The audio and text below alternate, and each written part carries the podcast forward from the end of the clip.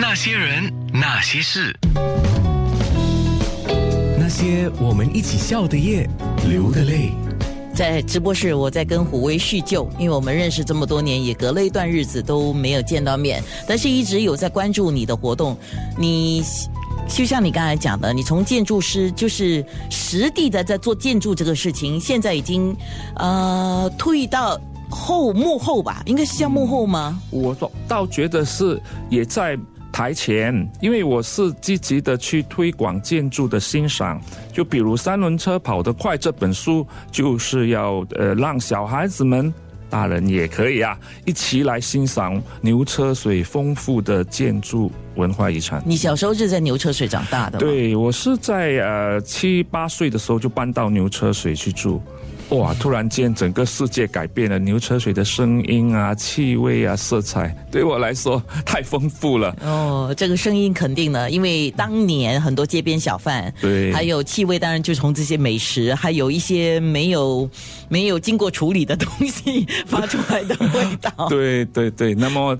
至于视觉上，我家对面就是大华戏院嘛，啊，我就很喜欢看他们换那个广告牌啊，太太精彩了啊！那时候就说，哎，做这个广告的绘画家也不错的，这么想。那时候就种下了这个根了。对了，对了，对了，没有，不是埋下了一个梦想 啊，对，一个梦想。结果现在通过绘本啊，梦想成真啊。哎，是我们今天是有我们明天开始的书展，其中一。一位绘本作家虎威，他来到现场节目，因为到时他是在五月二十六号礼拜六下午四点到五点半，是在 Capital Plaza 的主舞台那边有个讲座，就是从绘本要认识老师城。当然要跟他说的就是从小他长大的牛车水，他其实做了好些东西。他当建筑师的时候负责了牛车水的花园天桥，还有我一直在提的获奖的新加坡美术馆。那么他以旧的牛车水作为背景的第一本绘本。就是在去年出版的《外公的小房间》，那个外公的小房间也是在那个牛车水。对，那栋建筑物还在，而外公的小房间也在。为什么呢？因为牛车水原貌馆它重新创造了外公的小房间，所以人们还是有机会看看当时人的生活。可是真正的你外公是住在那个小房间，还是把整个小房间的情景模拟了一下？哦，我外公的那座店屋呢，就在原貌馆的对面，但是原貌。馆里面的小房间，就是根据我母亲的回忆来很真实的重新创造。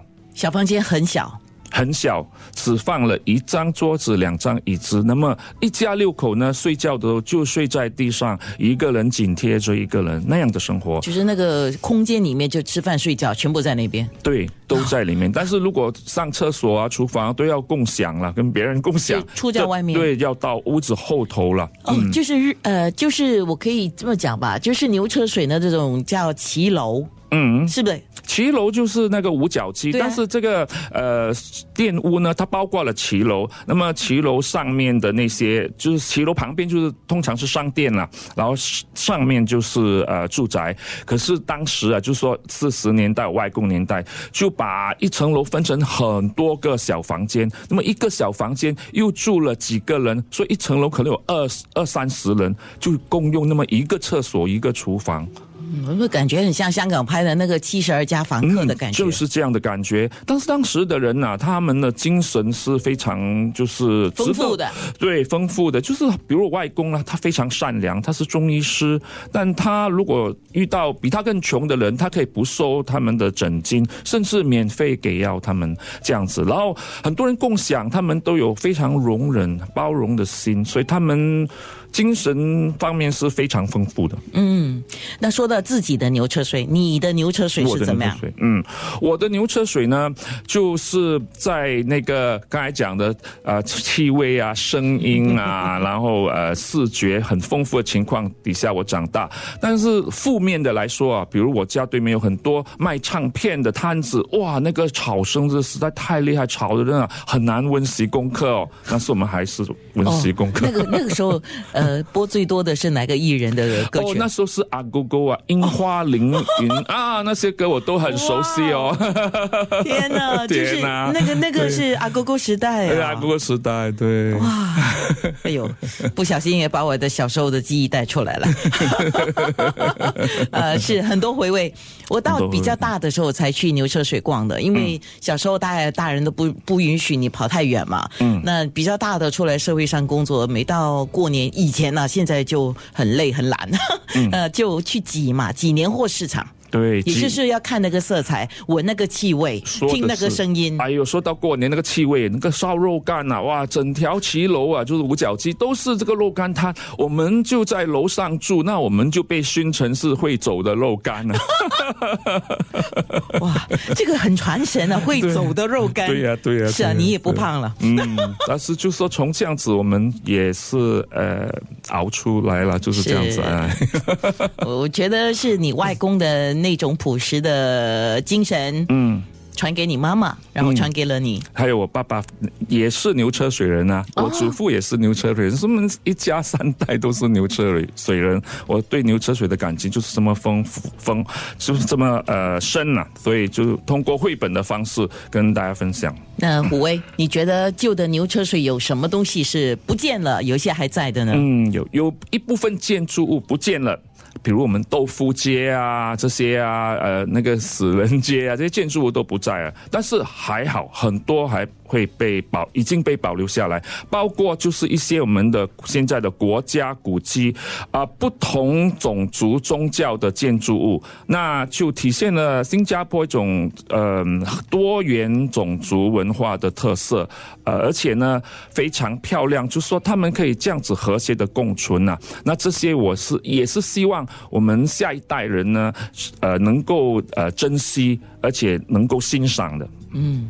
哎，有人问你，哎，虎威早期在《新洲日报》的专栏是“远方来鸿”，哇，还记得哦？那时候就是我在剑桥大学念书的时候，通过“远方来鸿”就把在英国的生活的点滴滴呢写出来。哇，这位读者记忆太好了，棒！他是柯初雪。它的名字也够漂亮的，对呀，漂亮，就是初秋的初，初春的初，初夏的初，人之初的初，下雪的雪，嗯，就是冬天的第一场雪，太漂亮了，还记得，而且记忆太好了，是。我的 facebook.com/slash fm 九六三 hg.anna，我们的面部直播马上就要开始，可以会会老朋友啊。如果你以前就在读他的文章，虎威先生，还有另外一位呢，就是我第一次今天认识的朋友，他也是一本绘本作，他也是一位绘本作家，那就是余广达先生。他同时也会在这个面部直播出现，然后今天在十一点之后，他会在空中说他的绘本。啊，虎威，你觉得？一句话说，牛车水的建筑的美是什么？因为你是建筑师，对，就是这种多元文化的美，包括多元文化的一种柔和的特色。多元文化的美，嗯，多元文化的特色，要不要举例说明呢？当然，那比如天福宫哦，它是闽南正宗的闽南式的这个庙宇，华人庙宇，但是呢，它里面却有西洋风格的一排栏杆，还有这些瓷砖和地砖，那么所以就糅合了东西两种建筑传统。OK，好，我约你了，我我们隔空勾手，我的那些好玩的。约定你跟胡威先生走一趟天福宫。好，哇，爽快！那些人，那些事。